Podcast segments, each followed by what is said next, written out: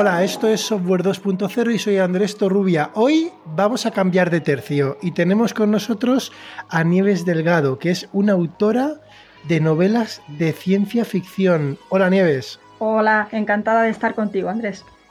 Oye, primero vamos a centrar, ¿vale? Eh, me imagino que la mayoría de la gente lo sabe, pero quizá no todo el mundo tenga la definición. Nieves, ¿qué es la ciencia ficción? Bueno, pues empezamos fuerte porque te diré que no existe una definición de ciencia ficción aceptada por todo el mundo. Así que eh, yo te voy a dar mi versión, que no es más que una versión particular y personal mía. Mira, tal como yo lo veo, aunque ya te digo que hay todo tipo de definiciones para todos los gustos, em, la ciencia ficción para mí pues es un género literario y cinematográfico también en el que se utilizan elementos no realistas para especular eh, con situaciones plausibles, digámoslo de esta manera, y que está siempre pues, muy relacionado bastante de cerca con la ciencia y la tecnología. Fíjate que curioso, porque la otra parte de la moneda, ¿no? La otra cara de la moneda es qué es la inteligencia artificial, ¿no? Esto es un podcast de inteligencia artificial, que hoy hablamos de ciencia ficción, pero tampoco hay una definición unívoca, eh, ya no de inteligencia artificial, ni siquiera de inteligencia. Ni de artificial tampoco, cuidado. Y artificial tampoco, ¿no? Entonces, a mí hay un montón, ¿eh? hay muchas teóricas, ¿no? La de, la de eh, eh, pues hay Minsky, bueno, hay un montón de definiciones. A mí la que más me gusta es una definición que es esquiva, ¿vale? Es la definición esquiva de la ciencia ficción y es el tipo de cosas que las máquinas eh, digamos, están a punto de poder hacer o, pueden, o, van a poder hacer o pensamos que pueden hacer algún día, pero que todavía hoy no lo pueden hacer. Y a mí me gusta porque hay muchas definiciones de inteligencia artificial que si las aplicas una calculadora, de, una calculadora solar, cumplirían la definición y, y, cualquier persona le preguntas si una calculadora es inteligencia artificial y te diría que no, ¿no? Con lo cual eh, pasa algo también como el Big Data, ¿no? O sea, lo que hace 20 años era un, no sé, imaginaros, ¿eh? Un gigabyte. Hace 20 años era algo como casi que no cabía en ningún sitio, ¿no? Y hoy un gigabyte ya no sería Big Data, ¿no? Entonces, esta es una definición que se va moviendo. Oye, eh, hablando de moverse, ¿no? Has mencionado que es, es un género literario y también cinematográfico y mm, de alguna manera eh, la ciencia ficción también influye en la propia dirección de la ciencia y de la inteligencia artificial. Eh, hay un hito en la inteligencia artificial, específicamente, digamos, de la eclosión a nivel más masivo del aprendizaje profundo o deep learning, que fue en el 2012. ¿Puedes contar cómo ha cambiado o si es que ha cambiado en algo la ciencia ficción desde ese punto de inflexión del 2012? Mm, pues mira, yo, creo que sí, que sí ha cambiado em, en el tema de la inteligencia artificial. Yo creo que los, los planteamientos que se hacen son mucho más finos, ¿no? Em, antes quizá la inteligencia artificial era más, más burda, ¿no? Era siempre pues el, el, robot que viene a matarnos, que se revela y quiere destruir la humanidad. No, no había mucho lugar para los matices. Y sin embargo, yo sí veo que en los últimos tiempos pues, han surgido una serie de propuestas eh, muchísimo más interesantes porque indagan en lo que es capaz de hacer una inteligencia artificial, pero eh, en un sentido tan profundo pues, que llega un momento en que se, eh, se identifica muchísimo con lo que puede hacer un humano, ¿no? Y, llegas a plantearme, a plantearte si, si realmente ese ser artificial o, supuestamente artificial o supuestamente ser incluso, eh, si, si, si, es capaz de hacer las cosas que tú haces, de sentir, de llegar a sentir como tú sientes, de, razonar, de bueno, hacer todas estas cosas que creemos que hacemos los humanos simplemente porque somos humanos, pues claro, eh, llega un momento en que te planteas mm, ¿qué, qué, significa ser humano. Y yo creo que hay una serie de propuestas interesantísimas en este sentido y que a medida que pasa el tiempo y que estamos viendo que es un terreno en el cual se avanza rapidísimo, pues claro, la ciencia ficción se va acomodando, ¿no? Es un poco lo que tú decías antes, pues que hay un, como un círculo, ¿no? como el pez que se muerde la cola. Pues eh, por un lado avanzamos en la ciencia y esto inspira pues a los directores, a los escritores, a, la gente que traduce esto en arte y al mismo tiempo pues, pues eh, los científicos se retroalimentan de toda, de toda esta cultura, ¿no? Entonces, bueno, ahora mismo yo creo que, mm, por ejemplo, tenemos ahí eh, una de mis películas favoritas que es Ex Máquina, que considero que le da una vuelta de tuerca maravillosa al test de Turing y creo que podemos ir en esa dirección pues bastante, bastante rápido en los últimos tiempos. Y también tenemos propuestas eh, no tan modernas como por ejemplo Blade Runner, el clásico maravilloso, en el cual se nos hacen eh, unas propuestas en las que no nos estamos dando cuenta, pero, pero que reflexiona muy profundamente sobre, sobre lo que somos los humanos. ¿no? Y a partir de ahí surgen otras, pues como Her, por ejemplo, que es una, una película en la que la inteligencia artificial nos, nos, nos golpea de repente con todo su poderío y, y bueno, y nos preguntamos muchísimas cosas. ¿no? A mí en realidad creo que es una de las funciones principales de la ciencia ficción es, esta, es em, plantear escenarios con tecnologías presentes o plausibles o futuras o en desarrollo, pero que nos hablan de nosotros mismos, que nos hablan del presente, de los problemas que tenemos, de las posibilidades que tenemos, de las salidas que tenemos y de, y de cómo nos enfrentamos al mundo en general. Es curioso, ¿no? Porque una de las, de las cosas que has mencionado son las motivaciones, ¿no? Has dicho, bueno, has dicho muchas cosas, ¿no? Una es ya no tanto que es una inteligencia artificial, que, que si lo miras desde el punto de vista más aséptico, se centraría en la parte, digamos, de inteligencia, ¿vale? Eh, desde el punto de vista, claro, literario y desde el punto de vista cinematográfico, enriquece más también darle más dimensiones, ¿no? Has hablado de, de sentimientos, de sensaciones, ¿no? Y a veces hasta a nivel humano es difícil, es difícil hasta definirlo prácticamente. Eh, digamos, lo percibimos internamente, pero es difícil poder hacer una aseveración externa, ¿no? Sobre lo que otra persona. Lo hacemos por extrapolación con, con, una, con, un, con nuestra propia observación, ¿no? De uno mismo. Y, pero hay una, hay una, ¿no? Que está como en la intersección, que es la motivación. ¿Vale? ¿Cuál es la motivación? Y efectivamente, ¿no? Hay muchas películas, ¿no? Que es, hay muchas motivaciones, ¿no? Que Terminator, ¿no? Es, bueno, vienen a destruirnos, ¿no? Las máquinas, que esta es, esta es muy recurrente.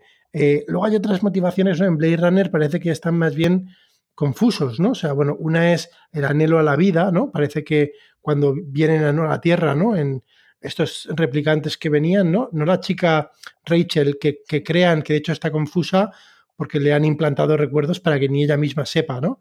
Quién es, ¿no? O lo que es.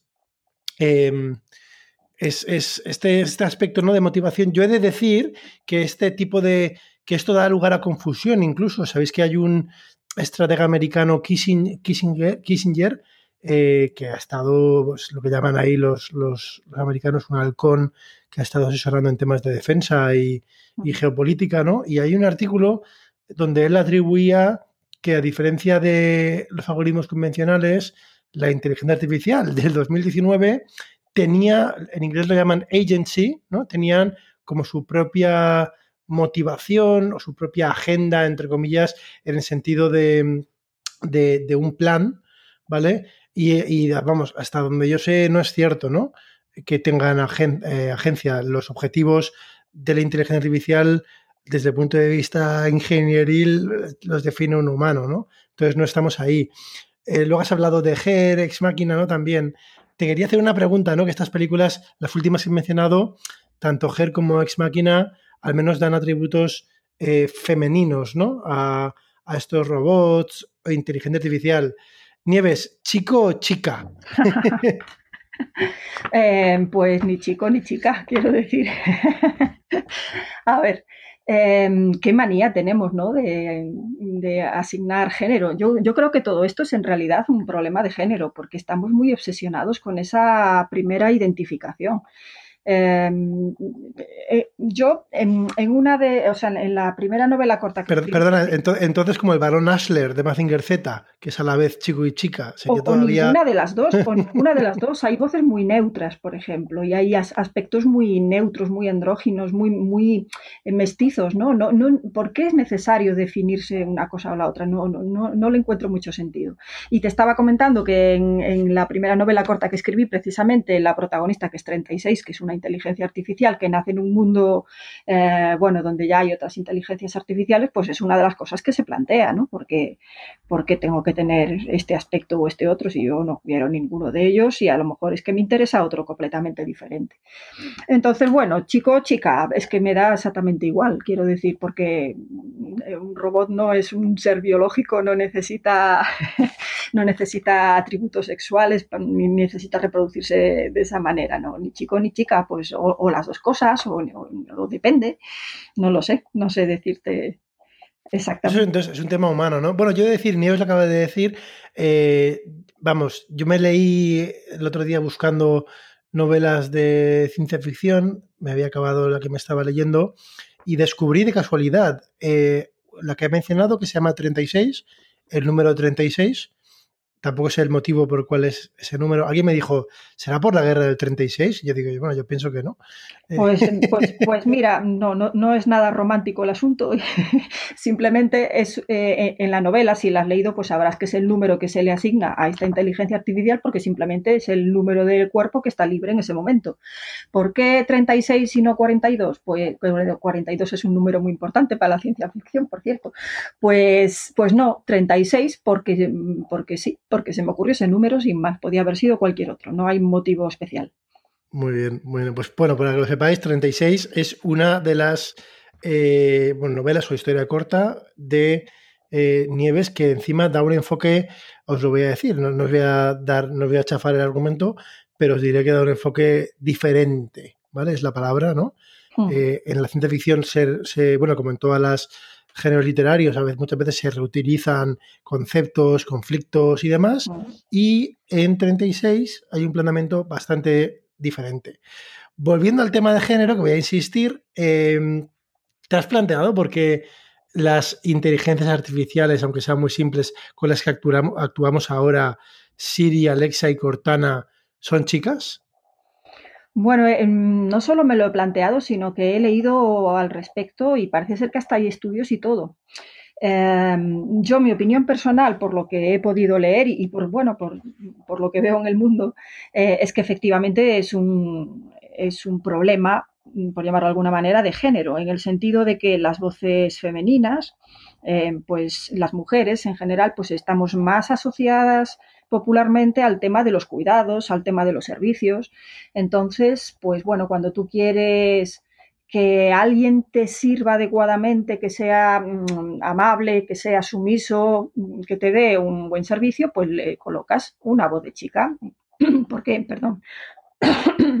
una voz de chico, pues seguramente eh, fuera interpretado como más agresivo o, bueno, de otra manera, ¿no? O a lo mejor mm, podría haber personas que se sintieran más, más incómodas con este, con este tono. Y yo creo que encaja bastante en la concepción actual que tenemos de, de, la estructura social, ¿no? Las mujeres, pues un poco, eh, hoy en día seguimos siendo las que cuidamos, las que las que cuidamos a los niños, las que cuidamos a los abuelos, las que, las que hacemos el entorno agradable para la familia, etcétera. Esto tan tradicional que estoy diciendo, que dices tú, bueno, eso era. No, no, esto, esto hoy en día sigue siendo bastante así.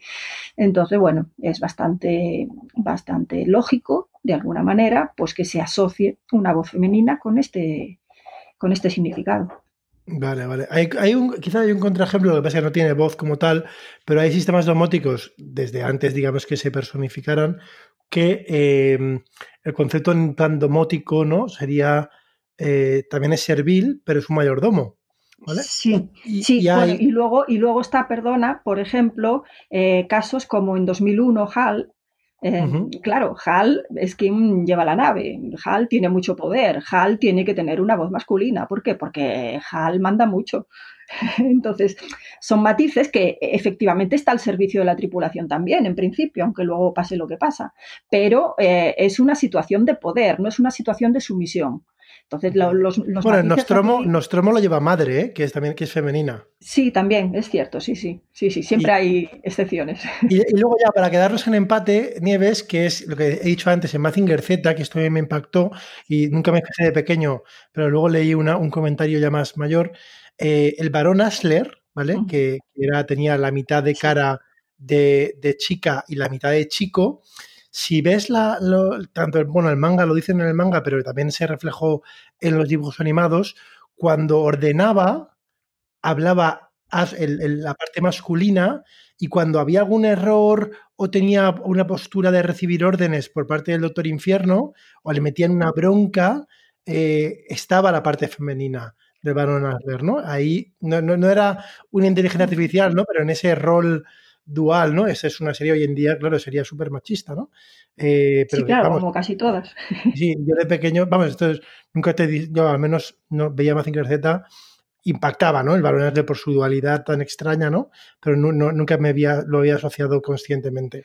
Claro, pero en ese momento entiendo yo que lo hicieron así porque lo que querían reflejar era precisamente aunar esas dos facetas en un mismo ser y esas facetas tenían que ser muy diferentes, ¿no? Y muy identificables pues para, hacer ver que eran distintas, pero que al mismo tiempo estaban en, un mismo organismo. Bueno, en ese sentido lo consiguieron, pero obviamente reflejaron eh, los roles de género que, siguen presentes hoy en día.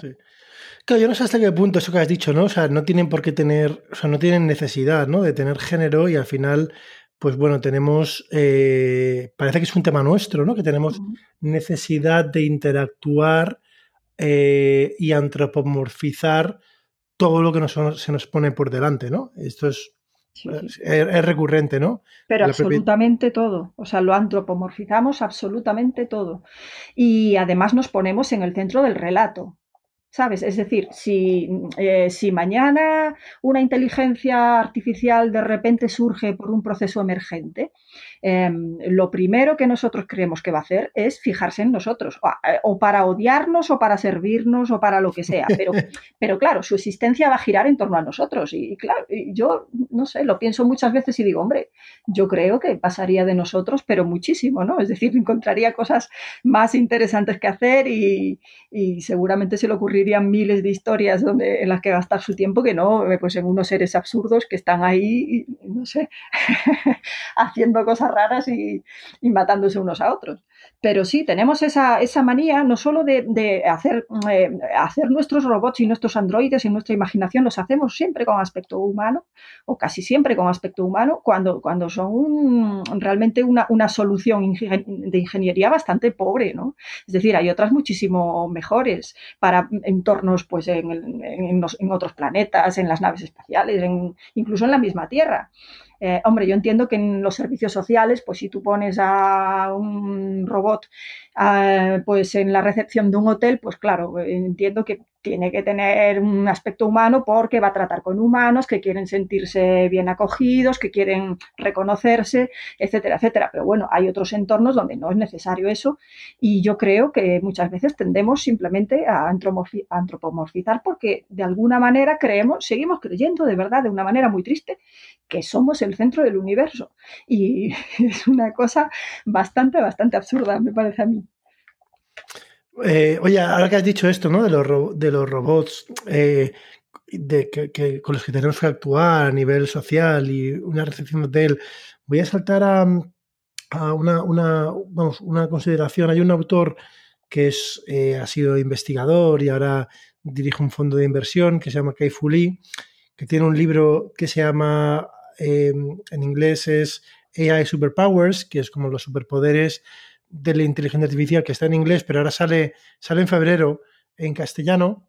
Y él divide los trabajos humanos, digamos, hasta ahora en cuatro zonas, ¿no? Según, digamos, el nivel de creatividad que necesitan y también el, el que necesita el trabajo ¿eh? Eh, en sí, tanto como las habilidades sociales en el trabajo.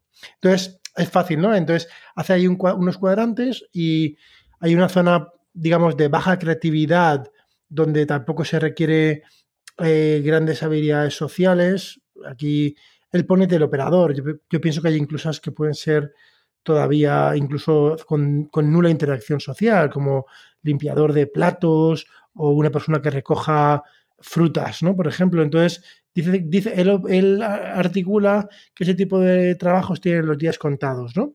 Y luego hay otros trabajos, como tú decías, ¿no? Que, que hay que interaccionar más con personas, como por ejemplo, imagínate un psiquiatra un trabajador social, eh, que parece, ¿vale? Que están más a salvo, ¿no? Aunque yo también quizás esto lo pongo en duda, ¿no? Em, últimamente hay gente que, que a lo mejor por determinados entornos, gente que está sola y, oye, claro que es mejor hablar con una persona, pero entre, hablar, entre no hablar con nadie y hablar con un robot que te siga la conversación, eh, de una forma coherente, ¿no? Y que te guste. Pues de hecho, ya existen, perdona, ya existen estos robots sociales de compañía, ¿eh? Ya existen. Sí, sí, sí. y algunos incluso tienen forma de mascotas y se comportan de una manera muy similar a las mascotas y sí, sí, están ya presentes. Entonces, lo que, lo que te iba a preguntar es cuando, claro, esto va cambiando mucho, ¿no? Entonces, cuando tú, tú eres escritora de ciencia ficción y haces estas novelas que en un campo que se va moviendo, ¿no? la, pregunta que te hago es si es planteable. Yo a veces, yo tengo, es, es una de mis aficiones secretas, ¿no? Y soy, me encantaría escribir y soy incapaz. Eh, y me, he quedado muy bloqueado, pero encima, y encima me planteo, ostras, si tuviera que escribir algo que perdure, ¿no? Eh, fíjate, 100 años, ¿no? Em, ¿Es factible escribir ciencia ficción eh, que dure? Em, ¿Es factible? Sí. Ahora, no será ciencia ficción dura, será otro tipo de ciencia ficción. Es decir, la ciencia ficción eh, dura es esa rama de la ciencia ficción que es especialmente rigurosa con la ciencia del momento presente en la que se desarrolla. Obviamente, si tú eres muy riguroso con la ciencia en el momento en el que escribes y la ciencia evoluciona, pues eh, lo que tú has escrito se va a quedar en algún momento desfasado. Entonces, ¿qué tienes que hacer si quieres que tu obra perdure mucho tiempo? Bueno, pues no escribir ciencia ficción dura, sino pues escribir eh, space opera o una cosa más ligerita en la que no te involucres tanto con la ciencia a lo mejor y más con otros aspectos como pueden ser simplemente pues las aventuras o la especulación social o otro tipo de cosas. Entonces, mm, bueno, em, si queremos, cuanto más rigurosos queramos ser con la ciencia, obviamente menos recorrido, creo yo, va a tener esa obra, lo cual tampoco es malo, ¿eh? porque, por ejemplo, Julio Verne Em, pues escribió en su momento cosas que, que se anticiparon a lo que luego realmente pasó, como eh, cuando el ser humano llegó a la luna, ¿no? que él ya había escrito una novela al respecto, mal escrita, mal escrita, porque la ciencia no funciona así, pero en su momento muy bien escrita y era ciencia ficción dura.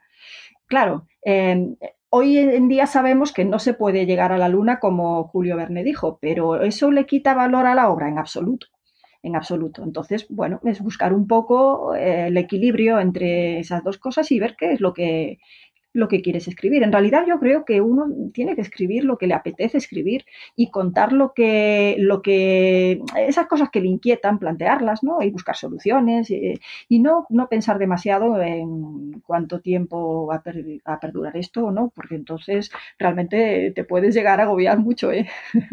Oye, de las cosas que te preocupan, ¿no? Se habla mucho ahora mismo. estamos en un momento em, social, económico, bueno, ecológico, ¿no? En muchos escenarios, ¿no? Que a veces parece, parece que estamos al borde del precipicio, ¿no? O al menos me lo parece a mí, sin que, sin que, quizás soy un poco paranoico. Eh, claro, aquí las paranoias en la ciencia ficción son siempre, ¿no? Bueno, son quizá requisito, ¿no? Para que haya un conflicto. Las paranoias son semillas y a partir de tu paranoia particular pues creas un escenario en el cual desarrollas esa paranoia y te vuelves loca con esa paranoia y luego la resuelves de la manera que a ti te parezca o no, o lo mandas todo a, destruirse, claro. Entonces, sí, es un poco eh, reflejar eh, eso, las paranoias personales de cada uno, pero al mismo tiempo eh, buscar caminos, ¿no? La ciencia ficción es un poco eso, es buscar caminos y ha sido muy, muy eficiente en este sentido. Entonces, tanto en caminos buenos como en caminos malos, ¿no? Lo que son, eh, eh, digamos, escenarios distópicos como escenarios utópicos, ¿no? Que anticipan la ciencia ficción. ¿Te, viene alguno a la cabeza, ¿no? Que se haya hecho realidad tanto en un sentido, por supuesto, viendo, mirando de forma retrospectiva, ¿no? Tanto, tanto distópico como utópico, ¿no? De que se haya planteado y luego se haya hecho efectivo. Eh, bueno, elementos de ciencia ficción que se hayan planteado antes de que fuera en realidad, ha, habido un montón, tecnológico sobre todo, ¿no? Pues de Julio Verne mismo que te estaba diciendo, pues fue creo que el primero en, en meter un submarino en un, en, un relato, ¿no? cuando todavía no había prototipos y tal, pero no, no había sido desarrollado. Em, bueno, Internet, pues hay un montón de autores que lo predijeron de alguna manera, cosas muy, muy parecidas a Internet. Asimov mismo también, por ejemplo. Em, em, yo qué sé, las tarjetas de crédito, por ejemplo, eh, las bombas atómicas, H.G. Eh, Wells pues fue el primero que, habló de esto en una obra de, ficción, los teléfonos móviles en Star Trek, los hologramas. Hay un montón de cosas, un montón de cosas que aparecen primero en la ciencia ficción y luego pues tienen su respuesta en la, en la ciencia real. Hay otras no, que directamente pues son desechadas, pues porque no, porque eso no era así, no estaba bien, no funcionaba y no pasa nada, no pasa absolutamente nada. Siguen siendo eh, obras maravillosas eh, con, elementos no realistas, pues que te hacen pensar en, cosas diferentes a las que estás acostumbrado a ver a tu alrededor. A mí me, parecen recursos exactamente igual de válidos, pero claro, la clasificación es diferente. Y bueno, y tenemos eh, ahí a la NASA eh, haciendo desarrollos.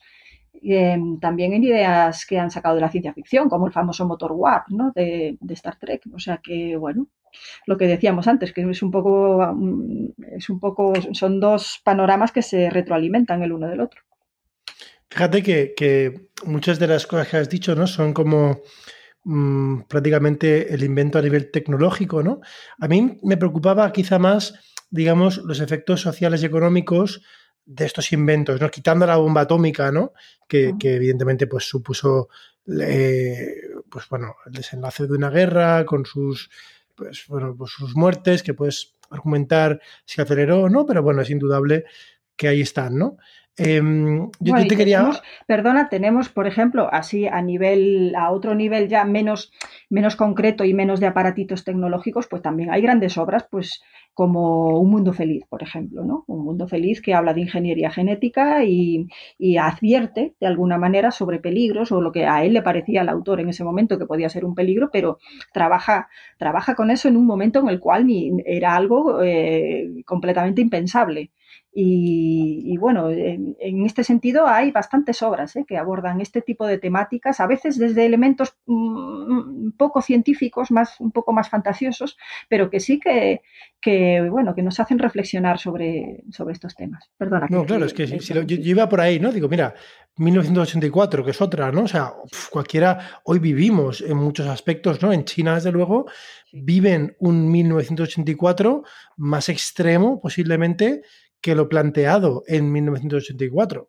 Sí, sí, sí. y, tenemos, por ejemplo, leyes de mercado de, mm, eh, lo diré, eh, Richard Morgan, creo que se llama, el autor de Carbono Alterado, pues, pues escribió una novela, esta novela en la que, bueno, pues hay un mercado completamente libre, neoliberalismo a tope y, qué es lo que pasaría en ese mundo, ¿no? Bueno, son, son escenarios alternativos que no se han producido todavía o que a lo mejor nunca se van a producir, pero que sí que analizan cuestiones políticas y, eh, repito, que es que a mí me parece fundamental, advierten de peligros y, y los, los exploran. Es que lo bueno de la ciencia ficción es que puede hacer esto. Yo creo que es el único género literario que puede hacer esto, puede explorar el presente proyectándolo hacia el futuro. Eh, no sé, yo por lo menos lo veo así. Sí, hay una, el otro día eh, iba por la calle ¿no? y veo a un repartidor de estos de Deliveroo, de Globo, ¿no? Y me recordó a esta novela tan famosa de los 90, creo, Snow Crash, ¿no? Que, que ayer era pues una, sociedad totalmente distópica donde no hay prácticamente no quedan estados eh, y entonces esto es mm, de las corporaciones, pero de las cosas como que funcionan, funcionan bien, es el reparto de comida a domicilio, ¿no? y sí, sí, sí, pobres que van con las bicicletas y ahí van con monopatines y tal, ¿no? Y de hecho, pues creo que van a hacer una película. Y luego, también más recientemente, también que esto es, parece, yo pensaba que era una inocentada y no lo era, el, eh, un ingeniero, un ex ingeniero de Google que se fue a Uber y que es famoso en prensa porque robó los planos, una serie de planos de, un aspecto de conducción autónoma de los coches, que es de los sensores LIDAR, eh, y este está, pues tiene unos pleitos pendientes muy, muy eh, grandes, ¿no? Y este ha montado una religión en torno a la inteligencia artificial, que yo pensaba que era una broma. ¿vale? Donde, por supuesto, ya da por hecho que los robots van a tomar el control eh, y, eh, claro, él, digamos que quiere favorecer una transición pacífica eh, para alzar a nuestros regidores futuros y encima también cosas como que habría que dejar bien documentado quiénes estaban a favor Madre de, listas negras. Y esto es, no, esto es real, ¿eh? porque esto es en California, cuando creas una, una entidad, digamos, de, de culto, de, de, una entidad religiosa, hay que registrarlo en, un, en, un, registro de, organizaciones religiosas, ¿no? Y este era registrado, eh, luego lo pondré en la descripción, y lo he dicho, yo pensaba que era una broma, pero de broma nada. ¿sabes? Este, supongo que este es, bueno, y también y hablaba, ¿eh? que van a tener sus cánticos, y sus historias, ¿no? Entonces, bueno, este es muy posible que acabe en la cárcel, con lo cual igual ahí consigue una pequeña congregación. Muy, posiblemente lo que sea es un negocio. Me imagino yo que ahí en el, en el fondo tiene que haber un negocio como estos de la cienciología, que en realidad lo que hacen es venderte libros y estas cosas. ¿no? Me imagino, a, mí, a, mí, me pasó una cosa graciosísima, que lo voy a poner porque es muy graciosa. Yo me yo tengo una faceta de emprendedor y, en mi pasado emprendedor estaba, estuve en Silicon Valley, en Estados Unidos, mm. y yo me, estaba leyendo eh, un libro en inglés, pero en castellano se llama Campo de Batalla en la Tierra, sí. Eh, que luego hizo una película John Travolta. Em, Battlefield Earth se llamaba, de un tal, yo no sabía qué más tenía este autor, era Rob Hubbard, ¿vale? Rob Hubbard era el autor de este libro y yo lo estaba leyendo y lo llevaba ahí en inglés. Entonces yo iba andando por, iba a mi oficina en, en, Mountain View, en Silicon Valley, y paso por delante de un edificio y me paran ahí, me paran, me ven con el libro y me paran un montón de personas. No, no, ¿qué es aquí? ¿Qué es aquí? Y yo, no, no, sí, voy enfrente. No, no, no, ¿qué es aquí? ¿Qué es aquí? Y yo, ¿qué? Y dice, sí, sí, abre el libro. Y en mitad del libro, el, el, guarda, el guardapáginas era una que esto parece de broma, una convocatoria a una reunión de cienciólogos que daba la casualidad absoluta que era enfrente de mi oficina. Y claro, estos me vieron a mí con el libro de Hubbard, que es el fundador, yo no lo sabía, de, la cienciología, y por poco me captan como... Pues vaya casualidad, esto probabilísticamente...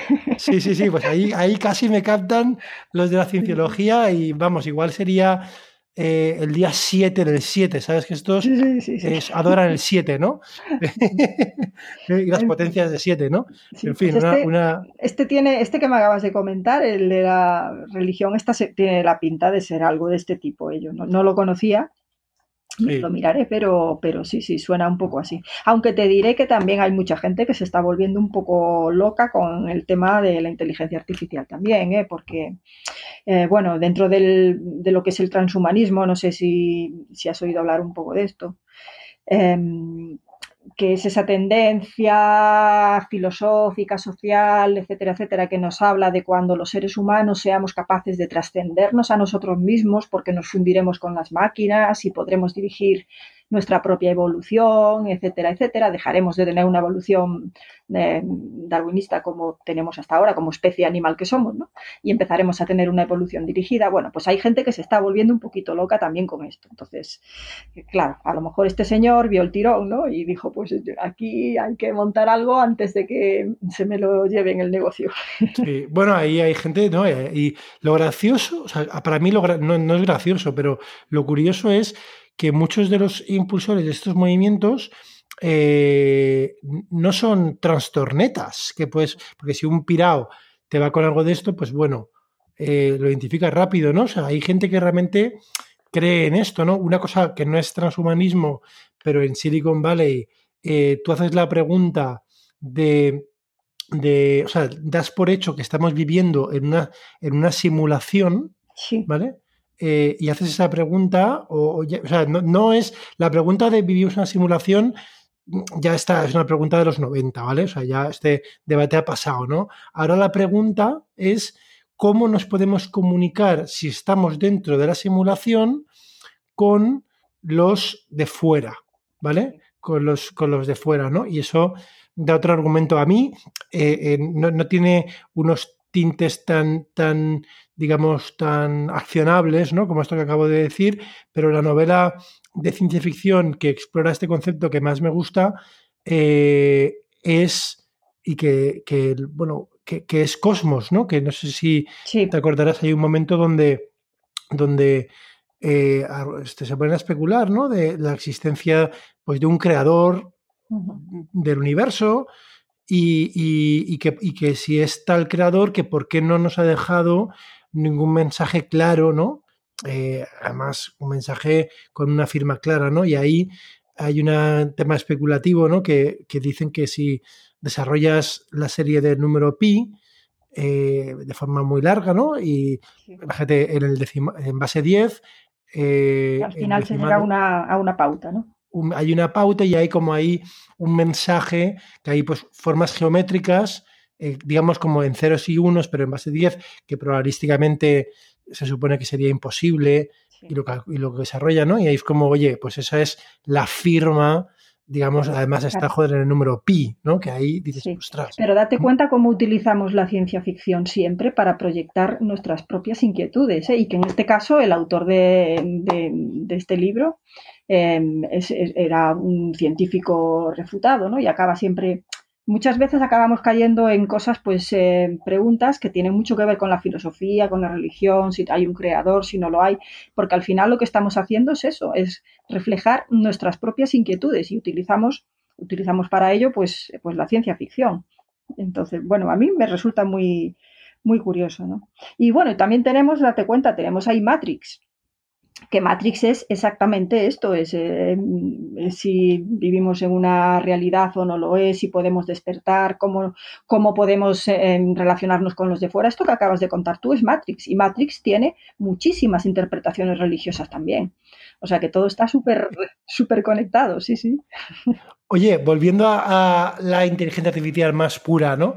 Y de, y de sobre todo su encarnación en personajes, en personajes quizás robóticos, tanto antropomorfizados o no.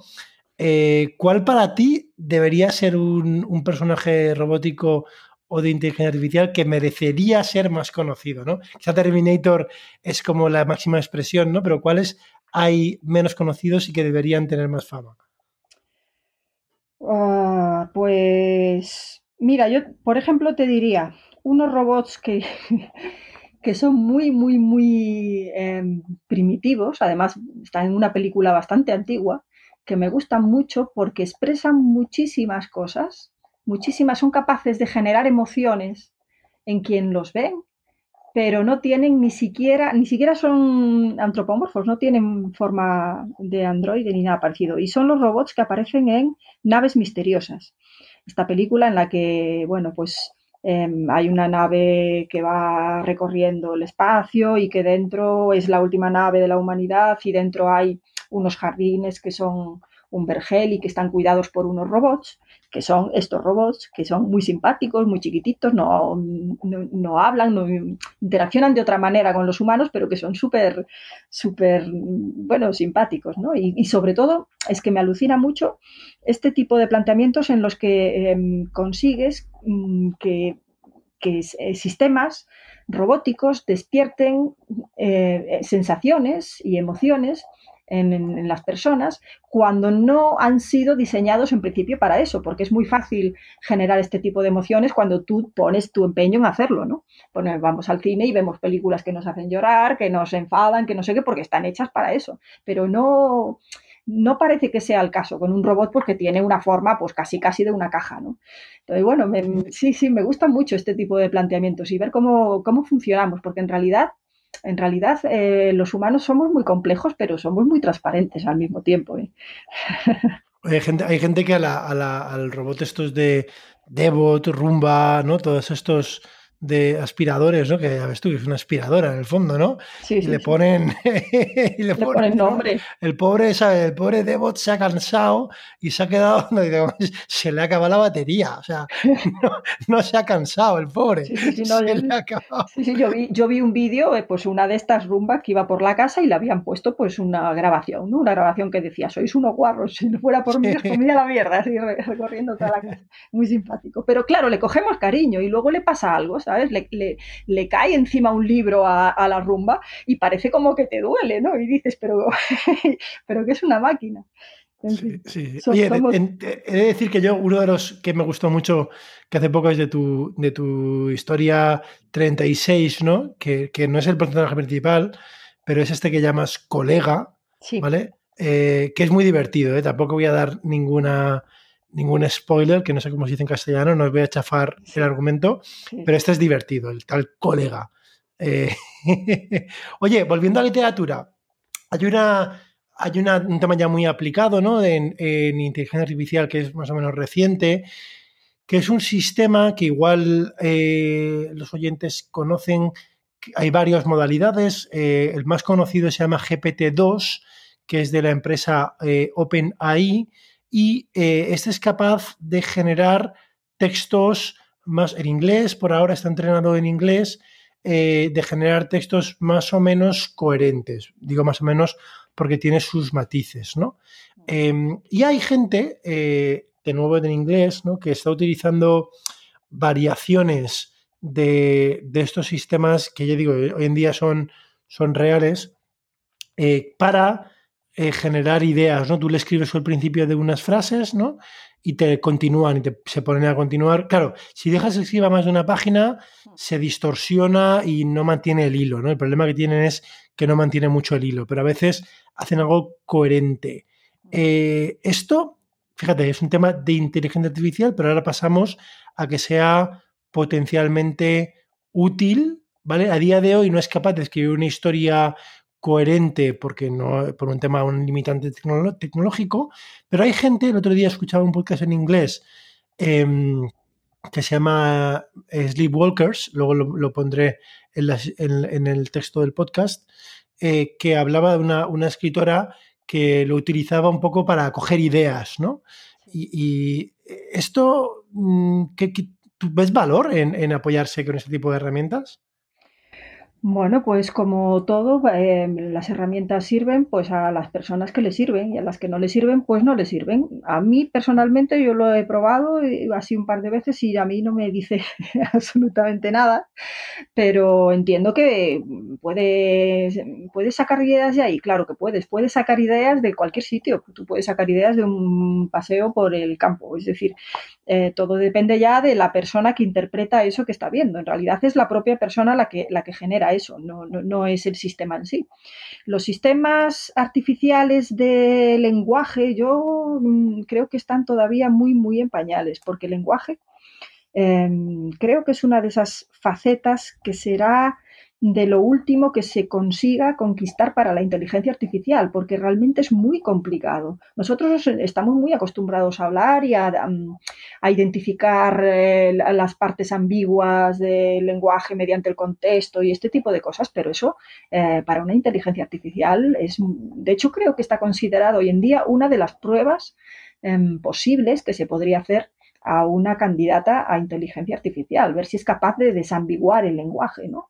Entonces, mm, no sé, yo por, hoy por hoy lo veo bastante complicado. Creo que trabajan, no sé cómo trabajan, pero me imagino que este tipo de programas trabaja con una base de datos muy amplia simplemente y eso Claro, entraremos otra vez en la pregunta de si eso es inteligencia o no lo es. Eh, yo es que mi definición de inteligencia artificial es un poquito más complicada que esto, quizá, ¿no? Entonces, mm, bueno, eh, hay otros, otras, mm, otros parámetros para realmente medir si una inteligencia artificial es tal o no, según eh, lo que se entiende hoy en día por inteligencia artificial fuerte. Y, por ejemplo, estaría la creatividad, ¿no? que también es algo muy rechazado en general por la población. Tú le preguntas a la gente, bueno, mira, esta, eh, esta inteligencia artificial es buenísima porque, mira, sabe hacer esto, ¿no? Y lo hace muy bien, los sistemas expertos de ajedrez, etcétera, etcétera, sí, sí. Pero te dicen, bueno, sí, pero no es capaz de crear una poesía.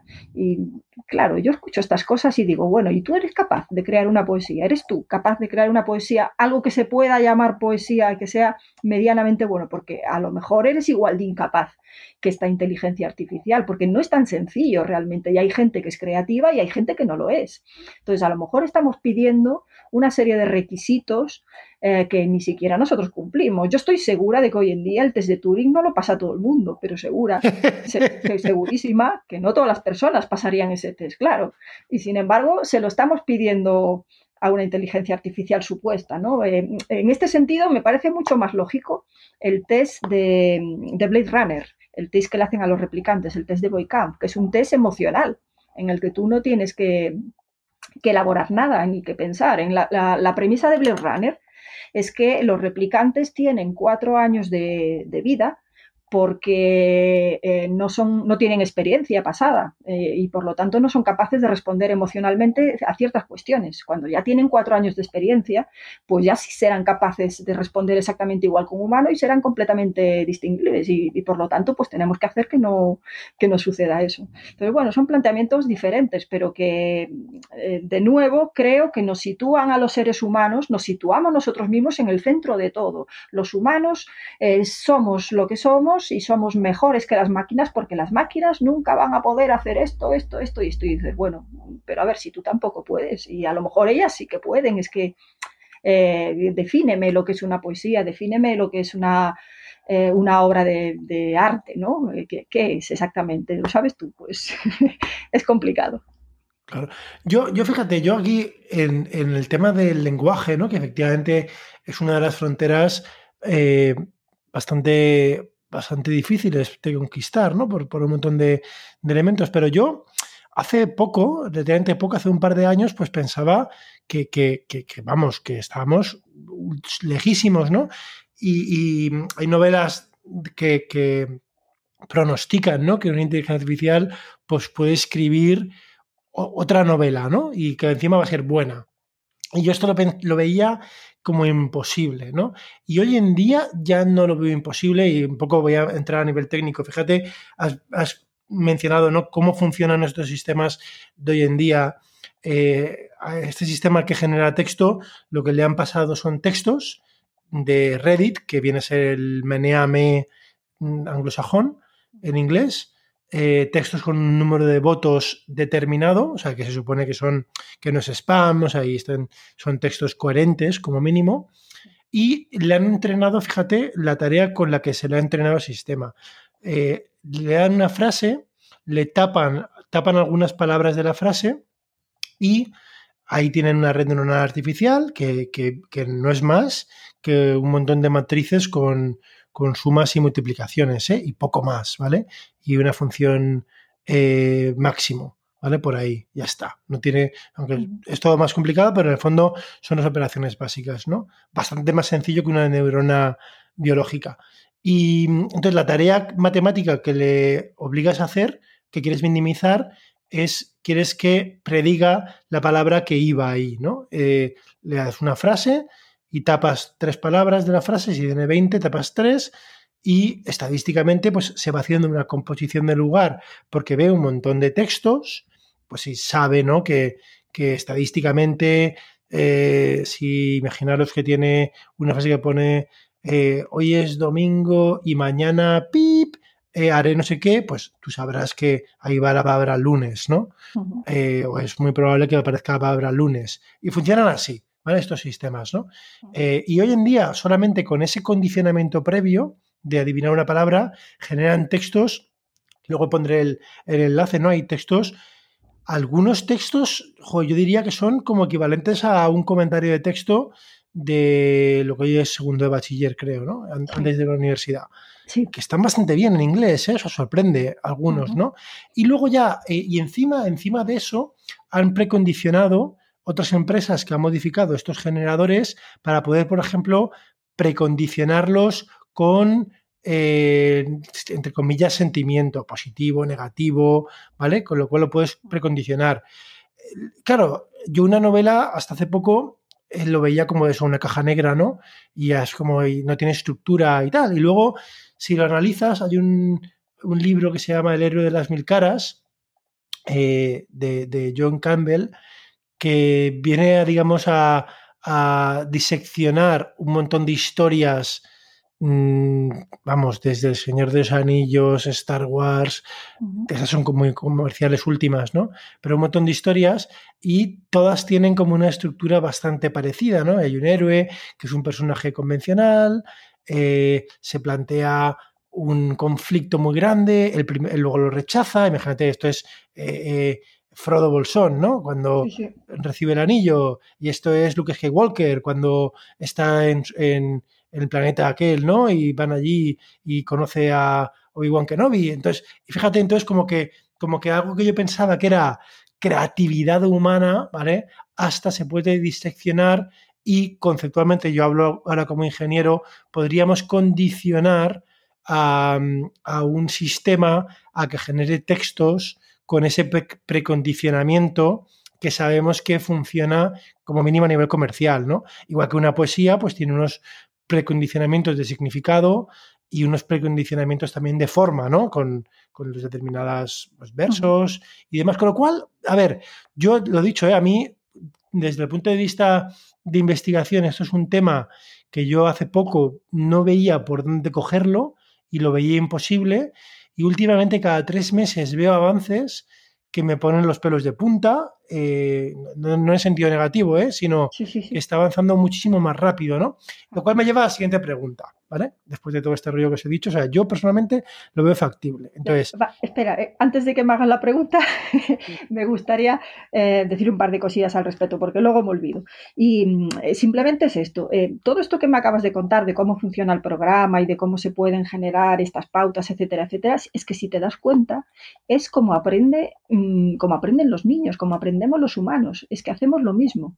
Eh, eh, hubo también un, programa que tú conocerás hace cierto tiempo que, al que se le metió un montón de datos, base de datos sobre un pintor clásico que no recuerdo quién era, eh, cuadros de este señor, un montón de cuadros, de tal manera que la, inteligencia artificial aprendió la técnica, fue capaz de ver la técnica que estaba ahí detrás de, de todos esos cuadros y se le pidió que pintara uno y lo hizo y era de verdad indistinguible. O sea, es que era exactamente el mismo estilo. Y, era una cosa flipante porque la gente, en los comentarios, la gente decía, bueno, sí, pero lo que ha hecho es copiar como si los humanos no copiáramos, como si no tuviéramos pautas, como si no, cada vez que escribimos algo, tenemos en, la mente un montón de cosas que hemos leído y, y, un montón de historias que estamos reproduciendo, es lo que, lo que tú acabas de decir, ¿no? Entonces, ¿hasta qué punto hasta qué punto lo que nosotros llamamos creatividad realmente es creatividad o son unas pautas que tenemos ahí tan escondidas que no somos nuestro programa oculto, ¿no? No somos capaces de verlo. Entonces nos parece que tenemos ahí un libre albedrío estupendo que en realidad no está funcionando así. Entonces es todo muchísimo más profundo de lo que realmente nos estamos planteando. Y perdón, ahora ya hazme la pregunta. Sí. Bueno, no, esto de oculto es, gracioso. ¿eh? En, el aprendizaje profundo, eh, que suena muy místico, ¿no? El, el, quien, el deep learning este famoso que hay ahora tanto, ¿no? En realidad, pues son, eh, el nombre de profundo viene por apilar capas de, a nivel jerárquico de neuronas artificiales a nivel técnico y las que están entre las de entrada, que las podemos observar porque es la entrada y la salida que observamos sus salidas, las que están entre medios se llaman capas ocultas. ¿Vale? Y esas capas ocultas eh, bueno, son ocultas porque están entre entrada y salida. El cerebro, por supuesto, lo mismo. O sea, mm, pedimos, una cosa que he dicho antes, ¿no? Pedimos a las redes neuronales que puedan justificar las predicciones. Se habla, y es incorrecto, que las redes neuronales son cajas negras, que no pueden justificar sus decisiones. Eso no es cierto, son totalmente deterministas. ¿A qué cuesta explicar? ¿Vale? Igual que una persona le cuesta explicar por qué toma una decisión y de hecho a veces estoy seguro que ni lo sabe, ¿no? Se la inventaría, ¿no?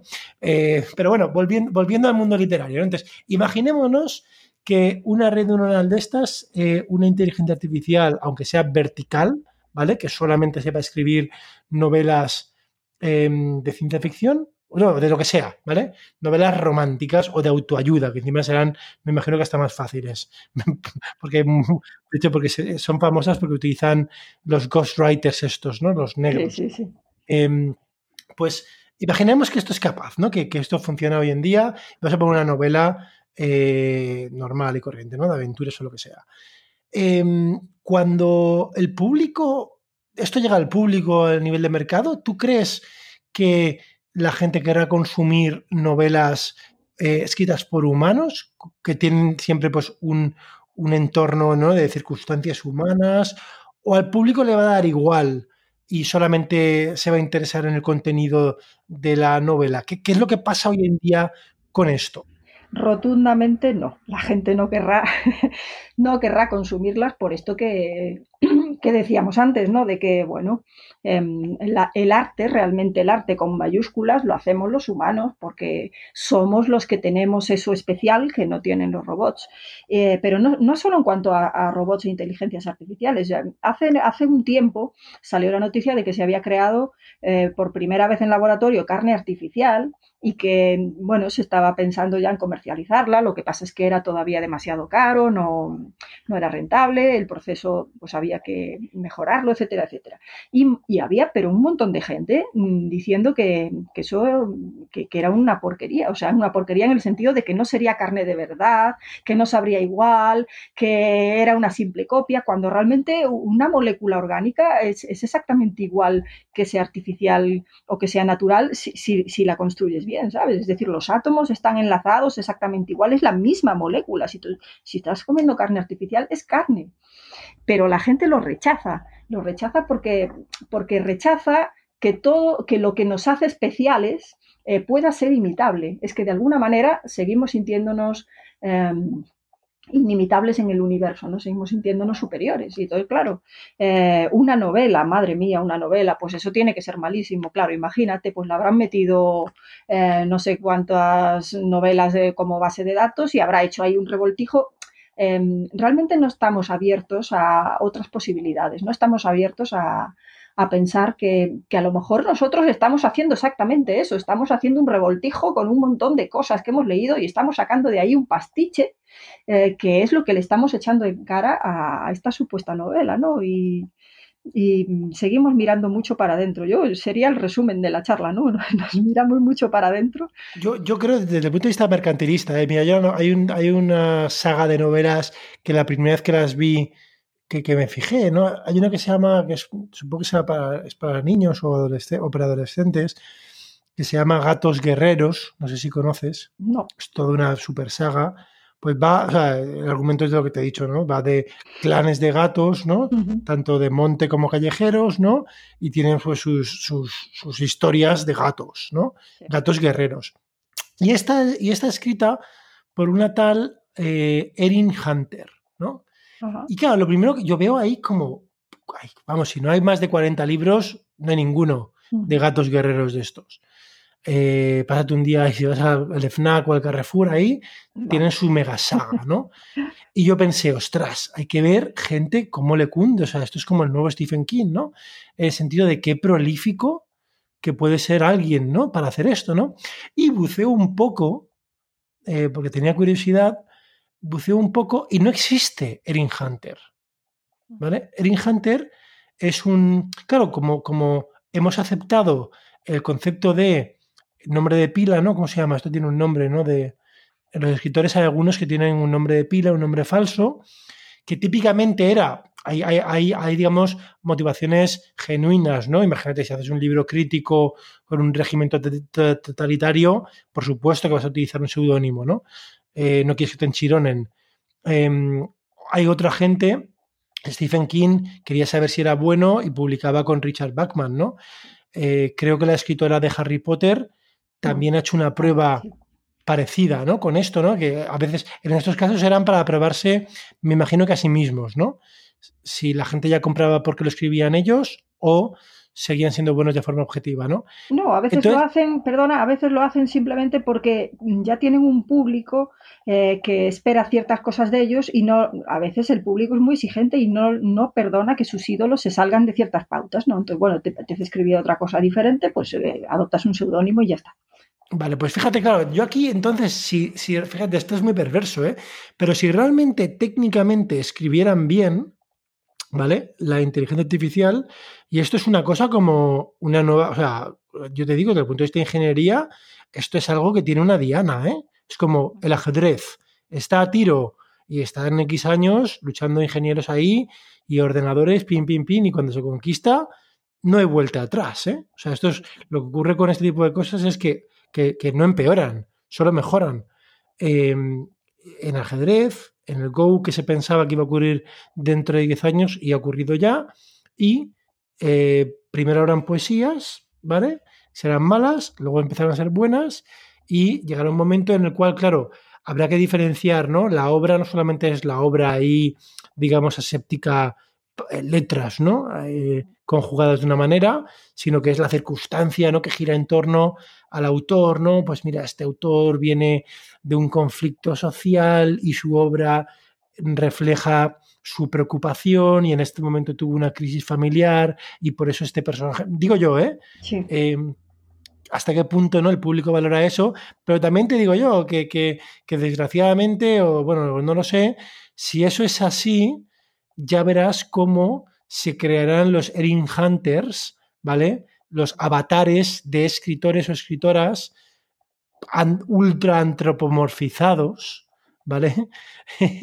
y acabaremos, quizás sin saberlo, consumiendo creaciones de, inteligencia artificial. Vamos, esa es mi, Seguramente, seguramente porque además yo creo que la barrera, el límite está en las emociones. Eh, podemos asumir que una inteligencia artificial sea buenísima en ajedrez y que no haya ningún humano que la venza. Eso lo podemos asumir, de hecho lo hemos hecho eh, con el AlphaGo, con otro, con otro tipo de, de sistemas, ¿no? Pero en cuanto nosotros veamos que hay eh, seres no humanos que son capaces de despertar emociones humanas y que son capaces de hacernos empatizar y, en cierto sentido eh, se, se, vea, se vislumbra el peligro de que nos puedan controlar o, bueno, eh, utilizar nuestras emociones para algo, yo creo que ahí va a haber una barrera importante y creo que ahí sí puede surgir un rechazo realmente fuerte. Bueno, eso es, sí, yo estoy, de acuerdo contigo en una cosa, ¿eh? que, fíjate que muchas veces estamos hablando de forma que totalmente emergente por nuestro lado, ¿vale? De, empatizar o que nos da pena la rumba, si se queda atascada, ¿no? O sea, de temas totalmente accidentales, ¿no? Entonces, claro, tú imagínate que conociendo los resortes con los cuales nos movemos los humanos, ¿no? Si hago esto doy pena. Un poco la película Ex Máquina es lo que hace, o sea, conoce también al supuesto juez, ¿no? Eh, que le tira de todos los resortes hasta que al final consigue el objetivo, ¿no? Porque, bueno, eh, para la inteligencia artificial no somos más que un problema de optimización. Nosotros, ¿vale? Y tenemos nuestras manivelas. Si sabes la combinación de manivelas, eh, consigues el objetivo, ¿no? Y esto eh, es que, es, gracioso, ¿no? Porque estamos especulando, pero, pero se empieza con los videojuegos. Eh, DeepMind, que es una empresa que adquirió Google, empieza con videojuegos. DeepMind fue adquirida por, me parece que fueron 300 millones de dólares, que no es calderilla. Evidentemente se busca un objetivo comercial, ¿vale? Un objetivo comercial. Yo espero que sea científico, yo estoy más cómodo, esto ya es opinión personal, ¿no? Más cómodo con que quien la adquiera sea Google que no Facebook, ¿no? Cuando Facebook quizá, eh, es mi opinión personal, ¿eh? ¿eh? a lo mejor quiere tirar más de nuestra, o sea, digamos, de, manipulación, entre comillas, ¿no? O coacción involuntaria de comportamiento, ¿no? Y de hecho han hecho experimentos. Pero bueno, esto es un tema más, más eh, político. Oye, una novela, estamos época navideña, aunque no lo estemos, ¿no? Una novela em, que, de ciencia ficción, por supuesto, que regalarías a un adolescente. A un adolescente. Eh, bueno, claro, es que no es fácil porque adolescentes los hay de muchos tipos también. Ah, eh, depende del perfil del adolescente. una cosa sencillita para empezar a leer ciencia ficción y, que mm, suele ser muy ágil y que suele gustar y enganchar mucho a la gente joven son, por ejemplo, las novelas de robots de Asimov. Por ahí sería una manera. Algo ya más implicado en el tema social y con ya a lo mejor con una lectura más profunda. Bueno, pues Ursula K. por ejemplo, Los desposeídos sería una novela maravillosa. Hay, hay, un montón de ellas, hay un montón de ellas y para regalar así en general, claro, me dices tú, es que, a ver, esta persona que nunca ha leído ciencia ficción y tiene esta edad y tienes que regalarle algo, tendría que tener una conversación primero. Pero bueno, yo creo que por ahí pueden ir los tiros. ¿eh? Bueno, yo eh, os recomiendo las dos mm, obras eh, de, Nieves, ¿no? Una es, que ya hemos hablado, 36, que es una historia corta, y, luego quiero decir una cosa, ¿eh? Y que hay gente como que es un género, es muy binario este género, ¿eh? La ciencia ficción me parece a mí, que como que no, no, no, yo no me gusta la ciencia ficción, ¿no? Es como a mí si yo voy a un kiosco ¿no? y veo estas novelas de portadas del chico que tienen abrazos a la chica y es de color rosa por fuera, ¿no? Eh, ¿Sabes? Eh, abrazos de placer, ¿no? Estas novelas de kiosco. Eh, no, yo, yo ese género yo lo descarto, ¿no? Y la ciencia ficción hay gente que yo me he encontrado que es un género que descarta. Y, y, yo, vamos, y, incluso además, quizá las de robots de Asimov, yo me aficioné al género con esas. Eh, pero yo me atrevo, ¿vale? Que es ciencia ficción, digamos, bastante universal.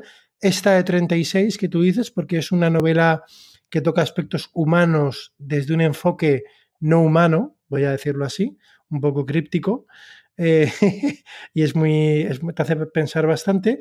Y luego la otra, que se llama Uno, ¿vale? Tienes quizá una fijación por los números en tus novelas. Eh, que, que, también, ¿no? Esa gira en torno a. De hecho, hay un personaje que es muy.